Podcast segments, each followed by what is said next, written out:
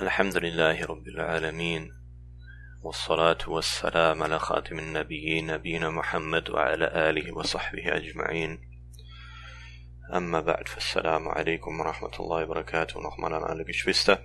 Ich habe mich entschlossen, diesen Sondervortrag zu halten über dieses Thema. Was soll ich tun, wenn ich zu schwach bin in meiner Religion, in meinem Islam, zu schwach bin in meinem Iman, Zu schwach in meiner Glaubensstärke, um bestimmte Regelungen der islamischen Regelungen und Gesetze richtig umzusetzen.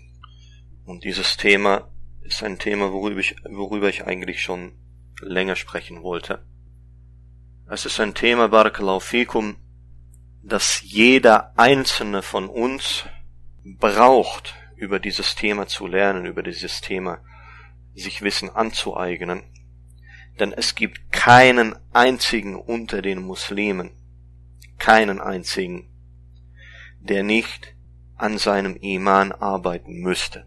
Selbst der größte Gelehrte, selbst die rechtschaffenste Person unter den Muslimen muss an seinem Iman arbeiten, muss sich bemühen, Fehler, die jeder begeht, jeder Mensch begeht, dass er diese Fehler korrigiert.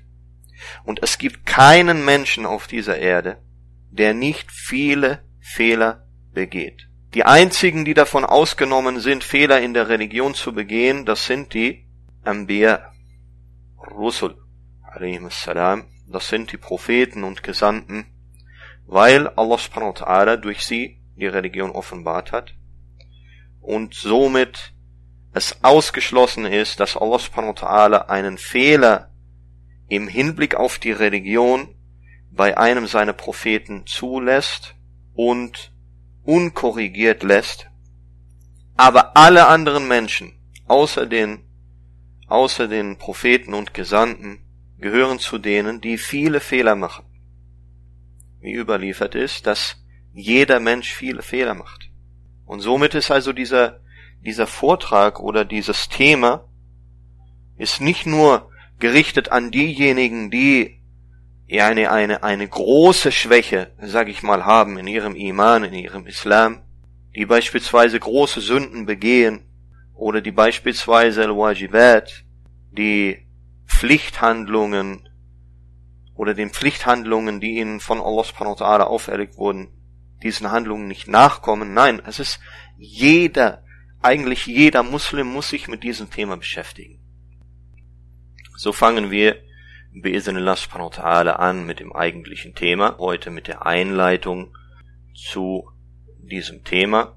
Es geht darum, was soll ich tun, wenn mein Iman, meine Glaubensstärke, meine Religion, mein Islam schwach sind und ich einige der islamischen Regelungen und Gesetze nicht einhalte aufgrund dieser Schwäche.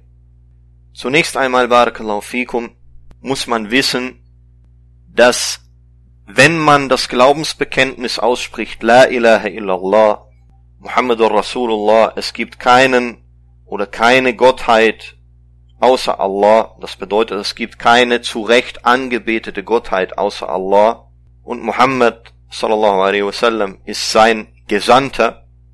Wenn man dieses Glaubensbekenntnis ausspricht, dann gehören einige Konsequenzen aus diesem Glaubensbekenntnis, gehören dazu, dass man diese Konsequenzen akzeptiert und dass man nach Kräften diese Konsequenzen zieht und ohne diese dieses Glaubensbekenntnis nicht gültig ist.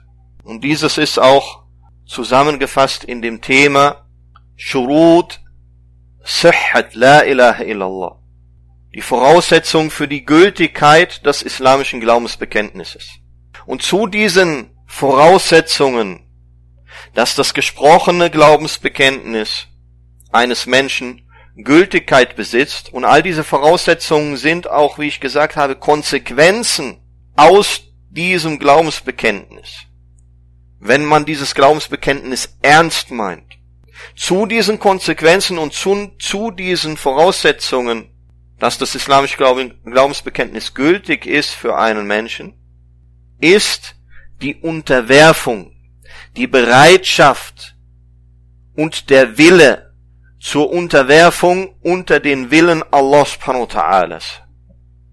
Das bedeutet, dass jemand, der dieses Glaubensbekenntnis spricht, dass er den Willen hat. Egal, ich spreche jetzt nicht, wie stark oder schwach dieser Wille ist. Dass er den Wunsch hat. Ich spreche nicht darüber jetzt, wie stark oder schwach dieser Wunsch ist.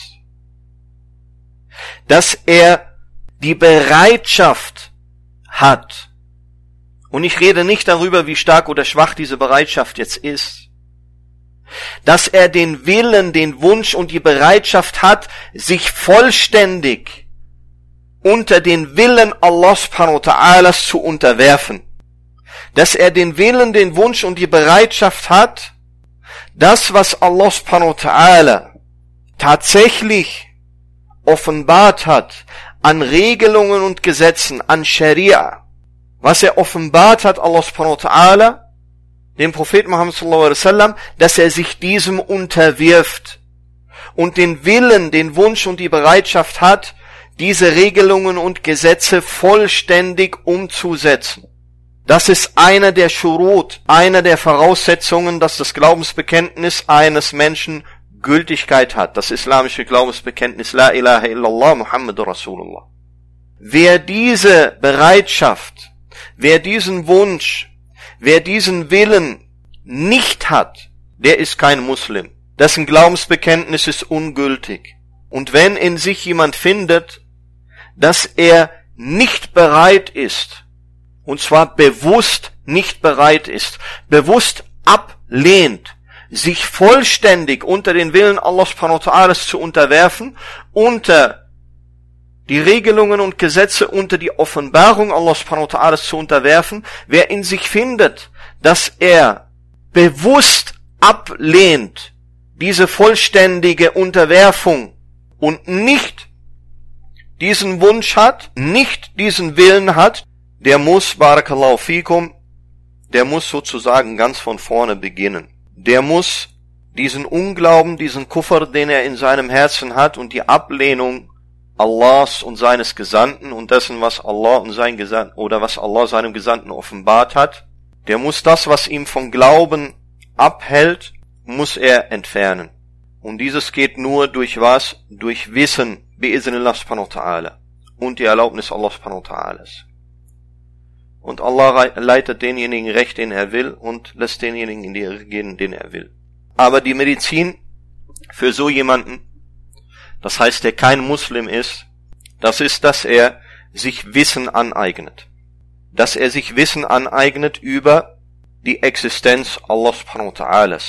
Dass er sich Wissen aneignet über die Beweise des Prophetentums und dass Allah subhanahu wa ta'ala Propheten gesandt hat zu den Menschen und den Djinn und er muss sich Wissen darüber aneignen, über die Beschaffenheit dieser Offenbarungen und dass sie nachweisbar und beweisbar sind.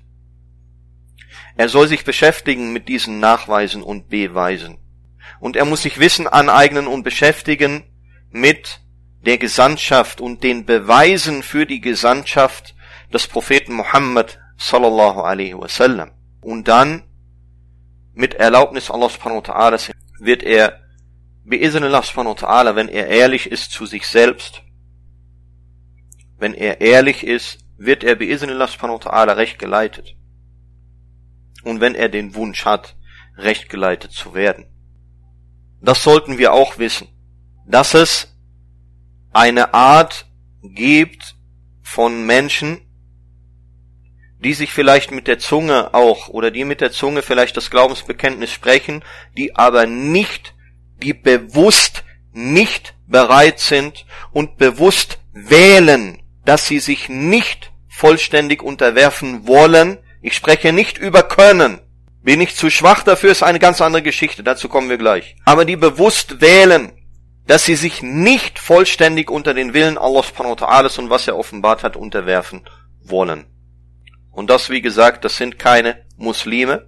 auch wenn sie das Glaubensbekenntnis mit der Zunge sprechen und sie brauchen, wie ich schon angedeutet habe, ja, nee, eine andere Vorgehensweise in der Dauer als die Muslime, die diesen Willen, diesen befohlenen Willen, die den Wunsch und die Bereitschaft haben, sich vollständig Allah subhanahu wa ta'ala und seine Offenbarung und seinen Regeln und Gesetzen zu unterwerfen. Dieser Wille muss da sein. Dieser Wunsch muss da sein. Und diese Bereitschaft muss da sein. Wie stark der Wille, der Wunsch und die Bereitschaft sind, das hat zu tun mit der Glaubensstärke. Dazu kommen wir jetzt inshallah. So, dieses sind die Muslime, die wir jetzt hier oder die ich jetzt hier anspreche in, in diesen Vorträgen. Diejenigen, die Muslime sind und die den Wunsch, den Willen und die Bereitschaft haben, sich Allah subhanahu wa ta'ala und seine Offenbarung zu unterwerfen. Diese sind unsere Geschwister und diese sind wir selber und wir alle haben hier in diesem Willen, in diesem Wunsch und in dieser Bereitschaft haben wir Mangel. Und das ist die Glaubensstärke, hat zu tun mit der Glaubensstärke. Ja, ich habe den absoluten Wunsch, dass ich so stark bin, ich möchte so stark sein, dass ich alle Regeln und Gesetze Allah subhanahu wa ta'ala so umsetze, dass Allah subhanahu wa ta'ala mit mir zufrieden ist und dass ich in die höchste Stufe des Paradieses eingehen darf. Das ist mein Wunsch. Und der Wunsch, denke ich, eines jeden unserer Geschwister. Und auch der Wille ist da. Und auch die Bereitschaft ist da. Aber der Mensch wurde schwach erschaffen. Der Mensch wurde erschaffen von Allah subhanahu wa ta'ala, dass er, dass er ungehorsam ist gegenüber Allah subhanahu wa ta'ala. Der Mensch wurde geschaffen von Allah subhanahu wa ta'ala in einer Form, dass er Sünden begeht, so dass er dann Allah subhanahu wa ta'ala um Verzeihung bittet, was eine Ibadah ist. So dass Allah subhanahu wa ta'ala seine absolute Barmherzigkeit, seine vollkommene Barmherzigkeit auch sichtbar wird, indem er diesen Menschen auch verzeiht und ihnen barmherzig ist. So möchte ich beginnen, Barakallahu fikum, mit dieser Einleitung, aus der sich auch schon einige Fragen oder die einige Antworten ableiten lassen auf die Frage, was soll ich tun, wenn mein Iman schwach ist, wenn meine Glaubensstärke schwach ist, wenn meine Religion schwach ist, wenn ich zu schwach bin, den Islam so umzusetzen in der Praxis, wie ich es gerne wollte. So was soll ich tun? Zunächst einmal, Barakallahu fikum, möchte ich sprechen über die Wirkung von Sünden und von Ungehorsam gegenüber Allah subhanahu wa ta'ala auf den Diener und auf den Iman und auf die Glaubensstärke des Dieners. Die Wirkung von Sünden und von Ungehorsam gegenüber Allah subhanahu wa ta'ala von Ma'asi auf die Religion des Dieners. Und hier hat Al-Imam Muslim, rahimahullah, hat ein Kapitel in seiner Hadith-Sammlung genannt, Babu Bayani Nuqsan al-Iman bil-Ma'asi wa nafyihi an المتلبس بالمعصية على إرادة نفي كماله und dann bringt er die Ahadith dazu zu diesem Kapitel rahimahullah.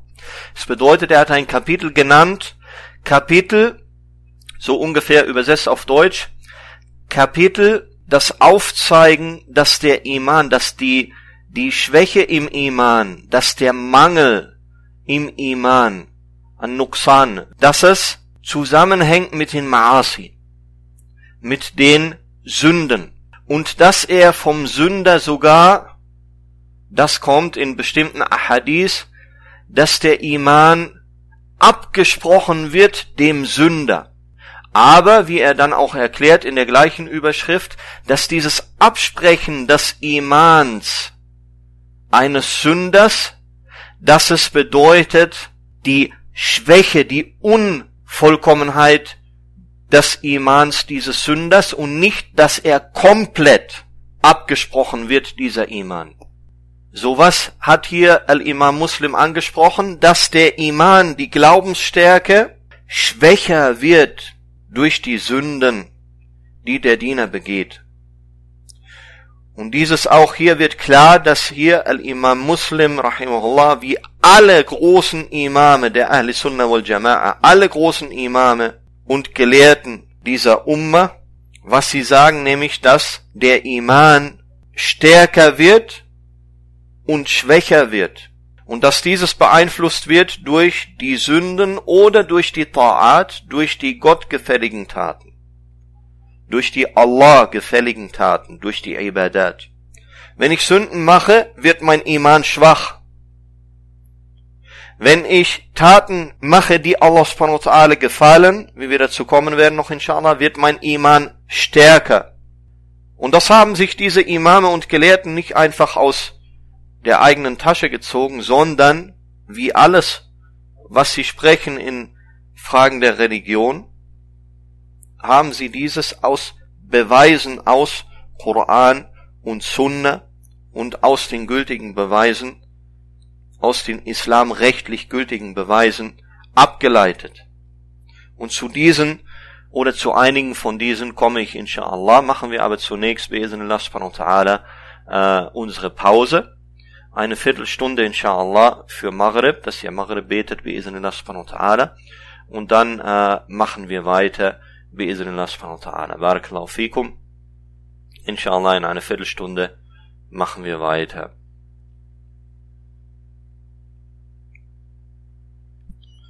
so inshallah machen wir weiter und ich beginne nun jetzt mit dieser Einleitung zu diesem Thema wie ich gesagt habe und zwar geht es darum, dass es bestimmte Mechanismen gibt, die Allah subhanahu wa ta'ala bestimmt hat, bestimmte Mechanismen in diesem Thema, yani wie stärke ich meinen Iman, meinen Islam, und diese Mechanismen, darüber möchte ich sprechen in dieser, in dieser Einleitung, in diesem ersten Vortrag heute, damit ihr versteht diese Mechanismen und diese Mechanismen dann, inshallah, anwenden könnt, um den Iman, um den Islam zu stärken.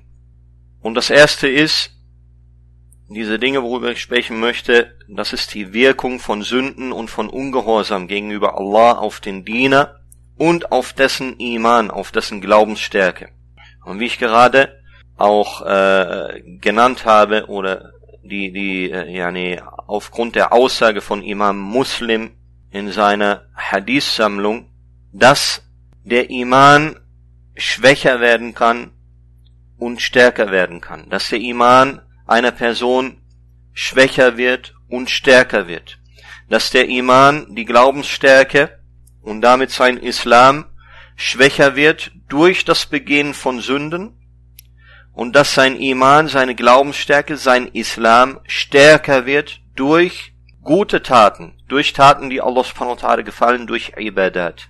Und deswegen sagt der Prophet Muhammad sallallahu alaihi wasallam in einem Hadith, der mutafakun alay ist, also überliefert wurde, in Sahih al-Bukhari und Sahih Muslim, sagt der Prophet Muhammad sallallahu alaihi wasallam, La yazni zani hina yazni wa huwa mu'min.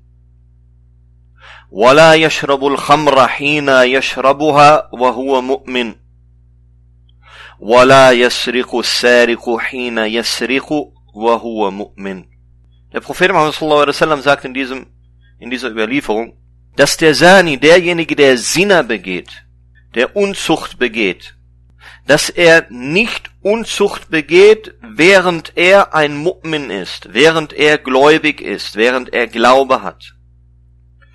Und dass er nicht, dass eine Person nicht Alkohol trinkt, während er gläubig ist, während er gläubig ist. Und dass jemand, der stiehlt, dass er nicht stiehlt, während er gläubig ist. Und hier hat der Imam Muslim, rahimahullah, in seiner Überschrift zu diesem Kapitel hingewiesen, dass dieser Begriff, also dass er nicht gläubig ist, der Sani, wenn er Sina macht und der Alkohol trinkt, während er Alkohol trinkt und der stiehlt, während er stiehlt, dass er nicht gläubig ist, das bedeutet nicht, dass er kein Muslim ist, das heißt, dass der gesamte Glaube ungültig ist von ihm, sondern es bedeutet, und dieses ergibt sich aus vielen anderen erklärenden Beweisen aus Koran und Sunna, dass dieses hier bedeutet, dass er nicht vollkommener Gläubiger ist oder dass er eben, um das anders auszudrücken, dass sein Iman schwach ist. So dieser Hadith, diese Überlieferung, Barakallahu fikum, weist genau auf dieses hin, nämlich der Einfluss der Sünden auf den Iman, auf die Glaubensstärke und somit auf die Religion einer Person. Und der Einfluss von Sünden auf die Religion einer Person und auf Al-Akhira einer Person möchte ich anhand einiger Nusus, einiger Überlieferungen und einiger Ayat noch verdeutlichen. Ich möchte, mein Ziel ist es hier, deutlich zu machen, dass Sünden, und ich spreche jetzt hier allgemein von Sünden und Ungehorsam gegenüber Allah subhanahu wa ta'ala, dass das nichts ist, was man auf die leichte Schulter nehmen darf als Muslim. Dass es nichts ist, was eine ja, Sache ist, die nicht so schlimm ist, solange es eine Sünde ist, solange es ein Ungehorsam ist gegenüber Allah subhanahu wa ta'ala, solange es ein Ungehorsam gegenüber dem Propheten Muhammad sallallahu alaihi wasallam ist, dann hat dieser Ungehorsam und diese Sünde hat eine Auswirkung, die sehr, sehr schwerwiegend sein kann und meistens sehr schwerwiegend ist. Und deswegen das, was passiert gerade oder vielleicht schon immer passiert ist, dass es Leute gibt, dieser Umma, dass es Geschwister gibt, die Sünden und Ungehorsam gegenüber Allah und seinem Propheten sallallahu alaihi wasallam auf die leichte Schulter nehmen und dann selber einteilen sagen, ja, das ist nur eine kleine Sünde, ist nicht so wichtig, nicht so schlimm. Das ist fatal. Das ist fatal und das hat eine Auswirkung direkt auf die Glaubensstärke dieser Person, hat eine Auswirkung direkt auf sein Leben im Diesseits, hat eine Auswirkung direkt auf sein Leben im Jenseits unter Umständen und hat eine Auswirkung direkt auf was? Auf seine Fähigkeit, auf die Fähigkeit dieser Person, sich zu verbessern, sich zu bessern, ihren Iman zu stärken, ihren Glauben zu stärken, ihre Religion zu stärken, selbst wenn er das gerne möchte, aber diese Sünden, diese Ungehorsam gegenüber Allah subhanahu wa ta'ala, haben eben diese Wirkung, dass es, ja, dass es schwer wird dann. Und diese Auswirkungen nur wie gesagt, anhand einiger Nusus möchte ich euch klar machen, dass niemand kommt, egal wie es, ja, nee, ob es eine kleine, in Anführungszeichen, Sünde oder eine große ist, das spielt nur in ganz, ganz eingeschränktem Rahmen eine Rolle, was ich gleich dazu komme. Aber es ist eine Sünde, die ihre Auswirkung hat, ihre schlimme Auswirkung im Dunya und im Akhir. Und das muss jedem Muslim klar sein. Muss jedem klar werden, so dass man nicht wie es dann beschrieben haben, auch die Muslime der ersten Generation, dass sie gesagt haben, dass sie eine Sünde so schwer ja, gesehen haben wie ein Berg, der auf ihnen liegt, und dass aber dann Muslime kommen der nächsten Generationen und die gleiche Sünde so wie eine Fliege ansehen, die man so kurz mit der Hand wegwedelt und ja, nicht so schlimm. Das ist schlimm und das hat schlimme Auswirkungen. Und so ist gekommen in oder überliefert von Ibn Majah, rahimahullah, in einem authentischen Hadith, dass der Prophet Muhammad wasallam sagte, ich kenne wahrlich Leute aus meiner Nation, also von den Muslimen, die am Tag der Auferstehung mit guten, also Allah wohlgefälligen Taten, so glorreich wie die Berge Tihamas kommen werden woraufhin Allah, der Mächtige und Erhabene, diese Taten hinfällig werden lässt. Diese Muslime, wie der Prophet Muhammad wasallam sagt, kommen mit guten Taten, mit Gebeten, mit Fasten, mit Sadaqat, mit guten Taten, die so viel und so glorreich sind, diese guten Taten. Mit Dschihad kommen sie unter Umständen. Mit guten Taten, die so glorreich sind, wie der Prophet Muhammad sallallahu alaihi wasallam sagt hier, wie die Berge Tihamas. Und woraufhin Allah subhanahu wa ta'ala diese glorreichen Taten, diese guten Taten alle hinfällig werden lässt alle für null und nichtig erklärt. Was kann es Schlimmeres geben? Dass du Yawm al-Qiyamah kommst mit diesen glorreichen Taten, mit Gebet, mit Fasten, mit, mit guten Taten wie Berge. So viel und so glorreich. Und all diese Taten nichts wert sind. Dieses hat der Prophet Muhammad sallallahu alaihi wasallam hier beschrieben. Und daraufhin sagte Sauban, radiallahu anhu, O Gesandter Allahs, Beschreibe uns diese Leute. Mache sie für uns erkennbar, so dass wir nicht etwa von ihnen sind und dies gar nicht wissen. Schaut, wie die Sahaba Angst bekommen haben. Angst bekommen davor, dass sie unter Umständen zu diesen Leuten gehören, deren Taten nichtig sein werden, Yawm al-Qiyamah, vor Allah subhanahu wa ta'ala, und sie dieses gar nicht bemerken, dass sie zu denen gehören. Deswegen hat er gefragt, Sauban radiallahu anhu.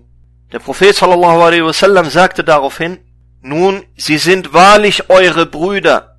Das sind Muslime. Und von eurer Rasse, unter Umständen von edler Abstammung, und sie widmen dem Gottesdienst von ihrer Nacht ganz so, wie ihr ihm widmet. Die machen Ibadah, so wie ihr Ibadah macht, gute Ibadah, nachts dann sagt der Prophet Muhammad sallallahu alaihi wasallam, jedoch sind sie Leute, ولكنهم أقوام إذا خلوا بمحارم الله انتهكوها. Jedoch sind sie Leute, die, wenn sie mit den von Allah verbotenen Dingen allein und unbeobachtet sind, diese begehen. Die Sünden begehen. Die Sünden begehen, wenn sie unbeobachtet sind. Und hier nur der Hinweis, wenn dieses wenn man Sünden begeht, wenn man unbeobachtet ist als Muslim und dieses schlimme Ergebnis unter Umständen eintritt Yawm al-Qiyamah, dass diese glorreichen Ibadat und Taten hinfällig werden vor Allah subhanahu wa ta'ala, wie ist es dann erst mit jemandem, der diese Sünden offen begeht und nicht nur, wenn er unbeobachtet ist? Und das offene Begehen der Sünden ist viel, viel schwerwiegender als diese Art der Sünden, die unbeobachtet getan werden, wie wir gleich noch dazu kommen werden. So, ich möchte euch diese Relation auch ein bisschen klar machen. Ich möchte euch klar machen, worum es geht, wenn wir sprechen über Sünden, über Ungehorsam gegenüber Allah und seinem Propheten sallallahu alaihi wasallam. Allah subhanahu wa ta'ala sagt, und schau hier, die Auswirkung von Sünden auf die Religion einer Person, auf das, dass Allah subhanahu wa ta'ala annimmt, den Dua einer Person, das Bittgebet einer Person annimmt, die Ibadat, die gottesdienstlichen Handlungen einer Person, annimmt den guten Willen einer Person. Allah subhanahu wa ta'ala sagt, in Surat al-Ma'idah Ayah 27, Innama yataqabbalu Allahu minal muttaqin. Allah nimmt nur von den Gottesfürchtigen an, von denjenigen, die Taqwa haben, die Allah subhanahu wa ta'ala fürchten, die fürchten, ihm ungehorsam zu sein, indem sie entweder einen Befehl nicht befolgen oder eine verbotene Tat tun. إنما يتقبل الله من المتقين. Allah nimmt nur von den Gottesfürchtigen an, die Allah fürchten. Und jeder von uns soll sich selbst fragen. Jeder von uns soll sich selbst fragen. Fürchte ich Allah subhanahu wa ta'ala? Fürchte ich, dass ich in Sünden verfalle oder gibt es manche Sünden, die ich sage, ja, nicht so schlimm. wo ich Allah nicht fürchte im Hinblick auf diese Sünde, wo ich mich nicht davor fürchte, ungehorsam zu sein gegenüber Allah und seinem Propheten sallallahu alaihi wasallam, je mehr ich Allah subhanahu wa ta'ala fürchte, desto mehr nimmt Allah subhanahu wa ta'ala von mir an. Je weniger ich Allah subhanahu wa ta'ala fürchte, desto größer ist mein Problem. Und das hat zu tun mit Glaubensstärke. Hat zu tun mit Iman. Aber ich will euch klar machen hier, dass die Sünden einen direkten Einfluss haben auf meine Religion, auf meinen Iman und dass es nichts gibt, was heißt, Ungehorsam gegenüber Allah und seinem Propheten nicht so schlimm. Gibt das nicht. Ich spreche nicht davon, von der Bewertung Jemand, der ganz neu Muslim geworden ist und eine Schwäche hat in seinem Iman noch und in seiner Religion, für die er unter Umständen nicht selber viel kann, dessen Sünde, dessen Ungehorsam wird sicherlich anders bewertet als jemand, der Wissen hat, als jemand, der stark ist. Worüber ich jetzt spreche, ist einfach nur, dass Sünden keine Kleinigkeit sind und dass es direkt zusammenhängt mit dem Iman und mit dem Islam einer Person und der Fähigkeit, den Iman zu stärken oder den Islam zu stärken. Und dass man keine Sünde auf die leichte Schulter nehmen sollte. Allah subhanahu wa ta'ala ist gerecht und Allah subhanahu wa ta'ala ist barmherzig, ja. Und wie ich gesagt habe und wie auch hervorgeht aus einigen Überlieferungen, dass beispielsweise der junge Mann der starken, einen starken Trieb hat, für Sina nicht so stark bestraft wird von Allah subhanahu wa ta'ala wie ein alter Mann, der keinen Trieb mehr hat, der nicht mehr so diesen Trieb hat und der dann Sina begeht. Ich rede nicht von dem. Allah subhanahu wa ta'ala ist gerecht und ist barmherzig und nicht alle Menschen werden gleich abgerechnet. Worüber ich spreche ist was, dass Sünden ein Problem sind, ein großes Problem, dass man es nicht auf die leichte Schulter nehmen darf nicht anfangen darf, die Einteilung selber vorzunehmen, ja, das ist nicht so schlimm, das kann ich machen, ja, das ist schon ein bisschen schlimmer, nee, nee, das äh, lasse ich dann besser. Nein, eine Sünde ist eine Sünde, ein Ungehorsam ist ein Ungehorsam und diese Sünden haben einen Einfluss. Innama yataqabbalullahu minal muttaqin. Allah nimmt nur von den Gottesfürchtigen an. Was ist Taqwa? أن يجعل الإنسان بينه وبين عذاب الله وإقابه وقاية وذلك بفعل المأمورات Watarkil mahdurat. Taqwa, Gottesfurcht, bedeutet, dass der Mensch zwischen sich und der Strafe Allahs einen Schutz aufbaut, indem er Allahs Befehle ausführt und sich von den verbotenen Dingen fernhält. Was ist eine Sünde? Eine Sünde ist, wenn ich ungehorsam bin. Das heißt, entweder einen Befehl nicht ausführe oder ein verbotene, eine verbotene Sache tue.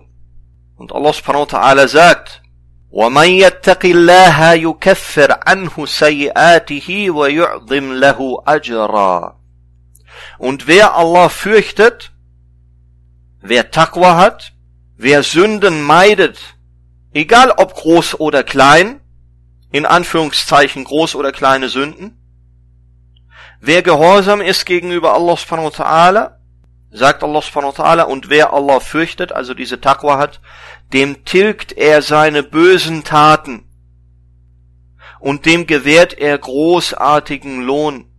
Das heißt auch die Tilgung von bösen Taten, das ist dann der Positive, wozu ich eigentlich noch komme, ja? Das Positive, was gute Taten eigentlich dann machen und welche Auswirkungen sie haben, diesen Mechanismus. Aber hier der Umkehrschluss, dass wenn ich Allah nicht fürchte, wenn ich ungehorsam bin, wenn ich es auf die leichte Schulter nehme, keine Furcht habe vor Allah subhanahu wa dann tilgt er meine bösen Taten nicht und dem wird kein großartiger Lohn gewährt. Das ist der Umkehrschluss. Und natürlich immer im Hinterkopf haben, was einen Muslim angeht. Allah verzeiht, wem er will, was er will. Allah verzeiht, wem er will unter den Muslimen, was er will. Aber die Regel für uns, um einzuhalten, um in Sicherheit zu sein, ist, dass wir Allah fürchten müssen, damit unsere bösen Taten, unsere schlechten Taten getilgt werden und damit wir Lohn bekommen bei Allah subhanahu wa ta'ala. Und das hat einen direkten Einfluss.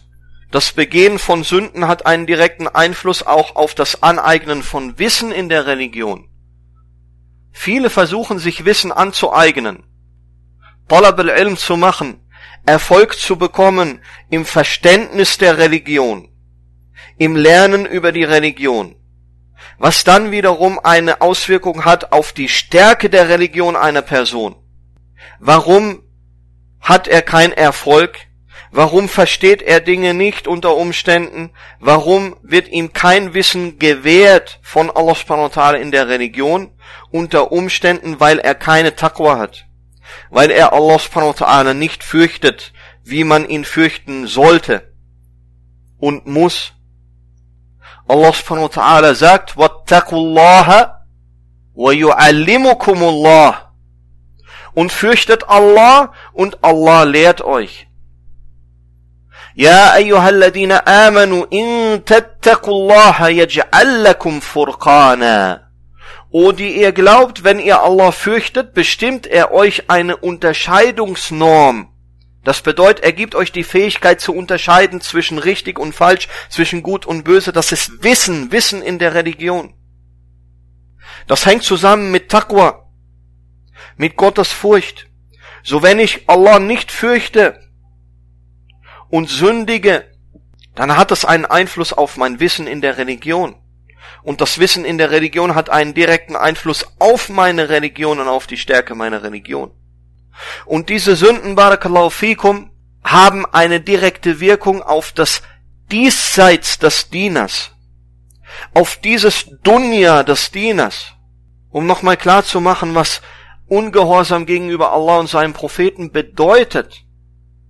Allah subhanahu wa ta'ala sagt, وَمَا أَصَابَكُم مِّن مُّصِيبَةٍ فَبِمَا كَسَبَتْ أَيْدِيكُمْ وَيَعْفُ عَن كَثِيرٍ Und was immer euch an Unglück trifft, es ist für das, was eure Hände erworben haben. Und er, also Allah subhanahu wa ta'ala, ist mit vielem nachsichtig. Das heißt, wenn Geschwister sich beklagen über ihr Dunja und wie viele Probleme sie haben und wie schlecht es ihnen geht und welche Katastrophen auf sie hereinbrechen, dann liegt ein großer Teil der Antwort in dieser Eier. Und was immer euch an Unglück trifft, es ist für das, was eure Hände erworben haben. Das, was ihr an Ungehorsam getan habt, was wir an Ungehorsam gegenüber Allah subhanahu wa ta'ala an Sünden tun, das ist, was ein Großteil des Unglücks ausmacht, was uns persönlich trifft, was uns aber auch als Gemeinschaft, als gesamte Umma trifft. Und das ist auch ein, ein Mechanismus, den wir verstehen müssen. Verstehen müssen, dass unsere Sünden diese Riesenauswirkungen haben auf unser Dunya, auf den Erfolg und unser Wohlbefinden in diesem Dunya schon vor dem Akhira. Und deswegen sagt der Prophet Muhammad sallallahu alaihi wasallam in einem Hadith, der von vielen Hadith-Gelehrten als authentisch eingestuft wurde, so auch von Al-Albani rahimahullah, ما نقض قوم العهد قط إلا كان القتل بينهم وما ظهرت فاحشة في قوم قط إلا سلط الله عز وجل عليهم الموت ولا منع قوم الزكاة إلا حبس الله عنهم القطر Hier spricht Allah, äh, hier spricht der Prophet Muhammad sallallahu alaihi wasallam davon, dass die Leute, die sich nicht halten an ihre, äh, äh, an ihre Vereinbarungen, dass wenn sie dieses machen, sich nicht an Vereinbarungen halten, dass dann Allah subhanahu wa ta'ala Al-Qatl bainahum ihnen schickt, nämlich, dass sie sich gegenseitig töten, Kriege, bewaffnete Auseinandersetzungen. Das heißt, das ist eine direkte Folge, eine direkte Folge dieser Sünde.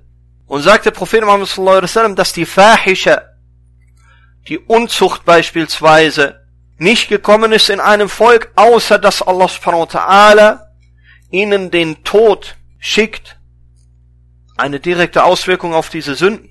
Und er sagt, dass kein Volk die Zakah, die Pflichtabgabe, vorenthält, also nicht nachkommt diesem Befehl, die Pflichtabgabe Zakah zu leisten, außer dass Allah subhanahu wa ta'ala ihnen Regen verwehrt und Trockenheit schickt, was Hunger bedeutet, was ein, ein Mangel an Versorgung bedeutet.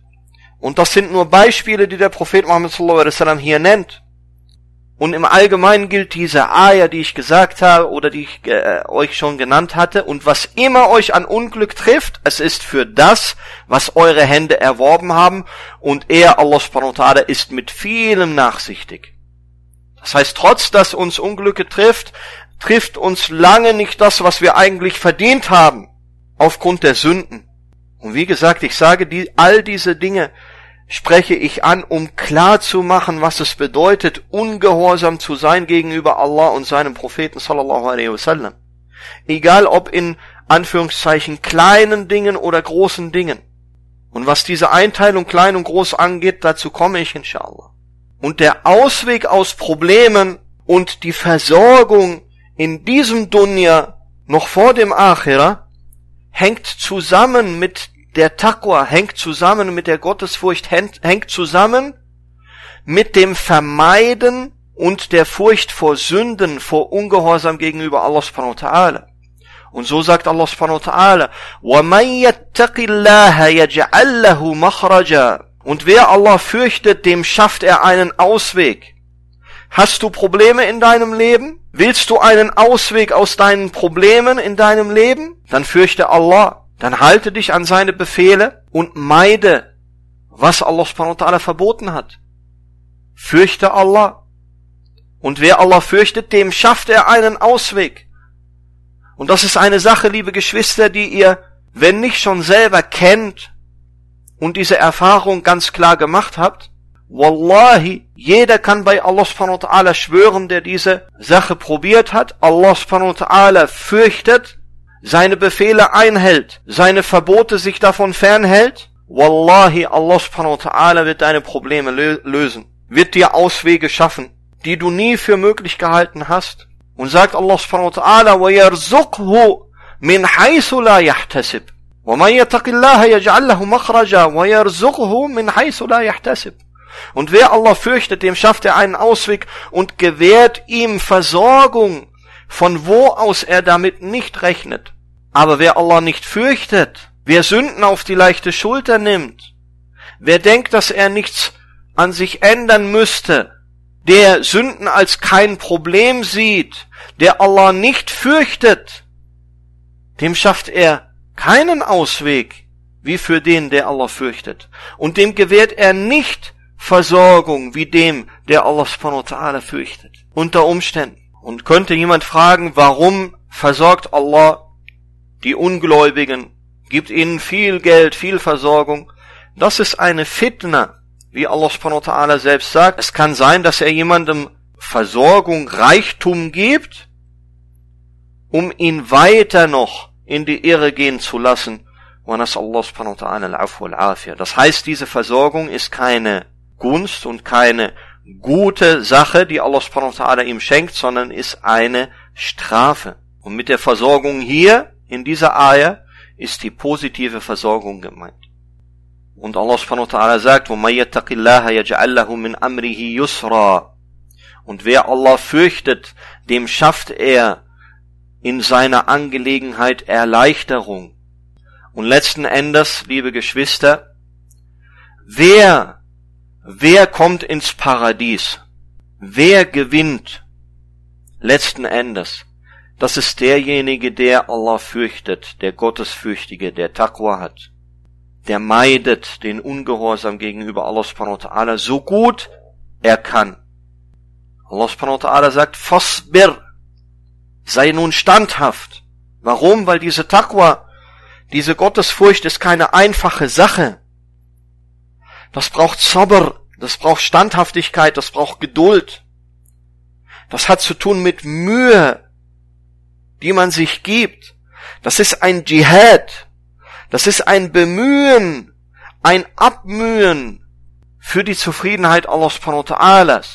Wie Allah subhanahu wa ta'ala sagt, وَالَّذِينَ جَاهَدُوا فِينَا لَنَهْدِيَنَّهُمْ سُبُلَنَا وَإِنَّ اللَّهَ مَعَ الْمُحْسِنِينَ Diejenigen aber, die sich um unseretwillen abmühen, sich abmühen im Nachkommen der Befehle Allah subhanahu wa ta'alas und im Meiden des Verbotenen, das ist Mühe, das, das macht Mühe gegen die eigene Nafs, gegen die eigen, den eigenen Trieb, gegen den, die eigene Neigung anzukämpfen.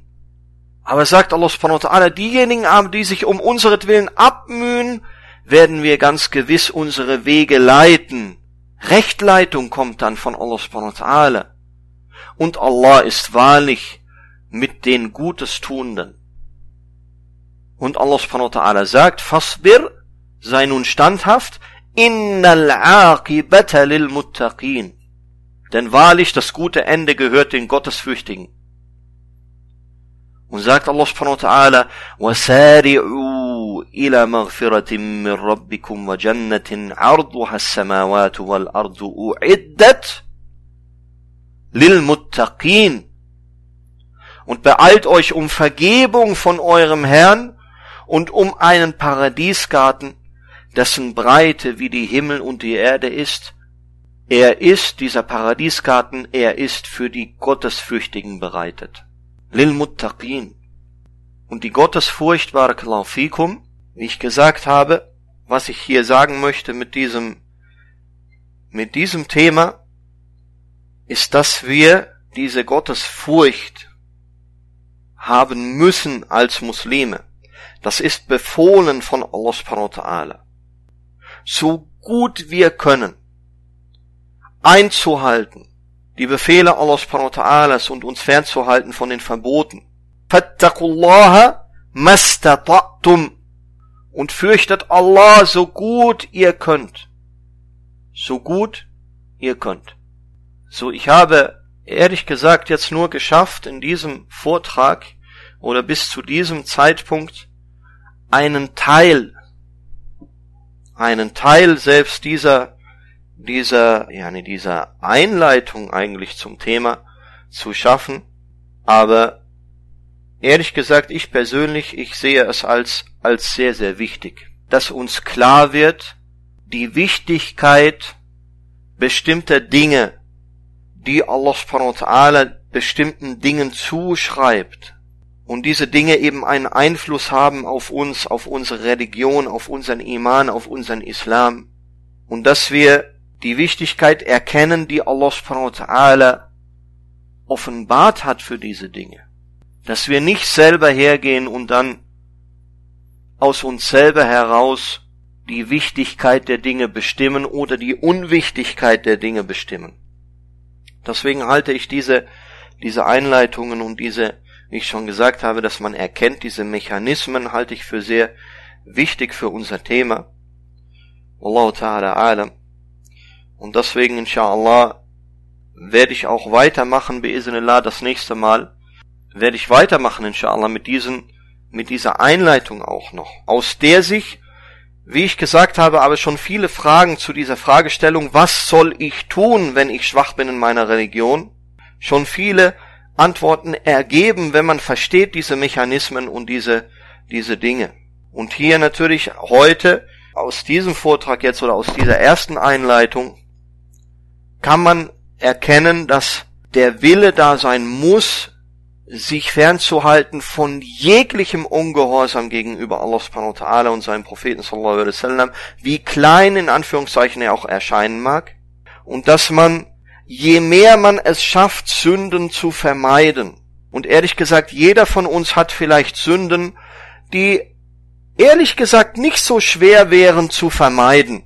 Was hält mich davon ab, mein Haar so vom Friseur schneiden zu lassen, dass ich nicht in das Verbot komme, was Prophet Muhammad sallallahu alaihi wasallam verboten hat, Al-Qaza, Undercut, was hält mich davon ab, meine Hose, mein Gewand etwas anzuheben, dass es über, der, über den Knöcheln ist?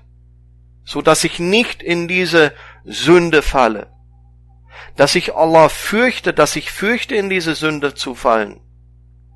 So jeder von uns hat sicherlich Dinge, die relativ einfach sind, an Sünden zu vermeiden und auch an Schubuhat, dazu komme ich noch, Dinge, die unklar sind, zu vermeiden, damit ich nicht in eine Sünde falle. Und das ist die Taqwa, das ist Gottes Furcht, das ist die Furcht von Allah subhanahu wa ta'ala. So jeder von uns hat Dinge, die einfach eigentlich sind umzusetzen, wir das aber nicht tun. So diese Einleitung soll die Antwort geben, du willst deinen Iman stärken, du willst deine Religion stärken, du willst besser werden als Muslim, du willst das Paradies und höhere Stufen im Paradies erlangen, dann ist eine Sache, die du tun sollst, die Sünden vermeiden und daran arbeiten, an dir arbeiten. Die, die einfacher sind zu vermeiden für dich persönlich, vermeide sie sofort. Lass es einfach und du wirst schon die Wirkung spüren. Direkt. Lass es einfach, was Prophet Muhammad sallallahu alaihi wasallam verboten hat oder was er als, als islamisch yani, verpönt bezeichnet hat. Als makruh. Als eine unerwünschte Sache. Lass es. Folge Prophet Muhammad wasallam darin, um Allah zufrieden zu machen mit dir. Und du wirst die Wirkung spüren direkt. So, ihr versteht, was ich sagen will. Aus diesen Dingen, die ich euch hier erzähle, jetzt in diesem, in dieser Einleitung sozusagen, kann man schon viel Information rausziehen, was man tun sollte, um, ja, nee, seinen Iman zu stärken, um seine Religion zu stärken, um besser zu werden als Muslim, um Allahs Wohlgefallen mehr zu erlangen und um letzten Endes glücklicher und zufriedener zu werden und Erfolg zu haben in diesem Leben und im Akhira. So, inshallah mache ich nächstes Mal weiter an dieser Stelle und das wird weitergehen noch mit äh, Sünden. Ein kleiner Ausblick, den ich geben werde jetzt, damit ihr wisst, worum es nächstes Mal oder womit wir beginnen werden, das nächste Mal inshallah. Nämlich, dass nicht nur das aktive Begehen von Sünden äh, problematisch ist, wie wir jetzt schon gesehen haben, äh, sondern auch das Akzeptieren von Sünden und die Gleichgültigkeit und das Herunterspielen von Sünden, die Gleichgültigkeit, wenn andere Sünden begehen und die Wichtigkeit runterspielen. Dann werde ich sprechen über die, diese Einteilung, die Einteilung nicht von uns, sondern die Einteilung von Allah und seinem Propheten sallallahu alaihi wasallam, was es auf sich hat mit großen Sünden und mit kleinen Sünden.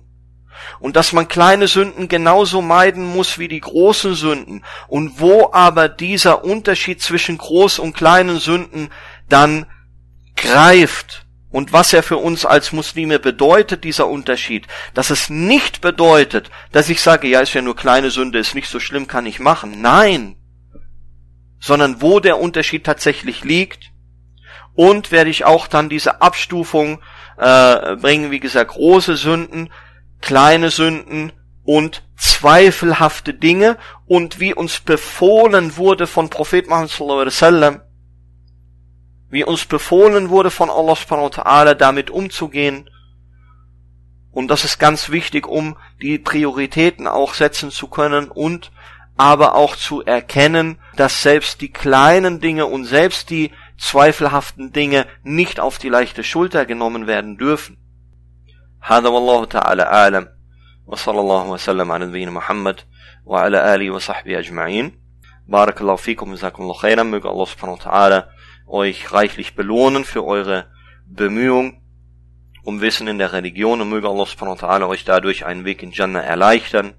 Möge Allah subhanahu wa ta'ala unser aller Wissen mehren und möge Allah subhanahu wa ta'ala uns zu jenen gehören lassen, die dieses Wissen einzig und allein zu seiner Zufriedenheit richtig in Wort und Tat die einzig und allein zu seiner Zufriedenheit dieses Wissen in Wort und Tat umsetzen. Möge Allah subhanahu wa ta'ala unseren Iman, uns und unseren Iman stärken und schützen. Barakallahu fikum, jazakumullahu khairan, wassalamu alaikum wa rahmatullahi wa barakatuh.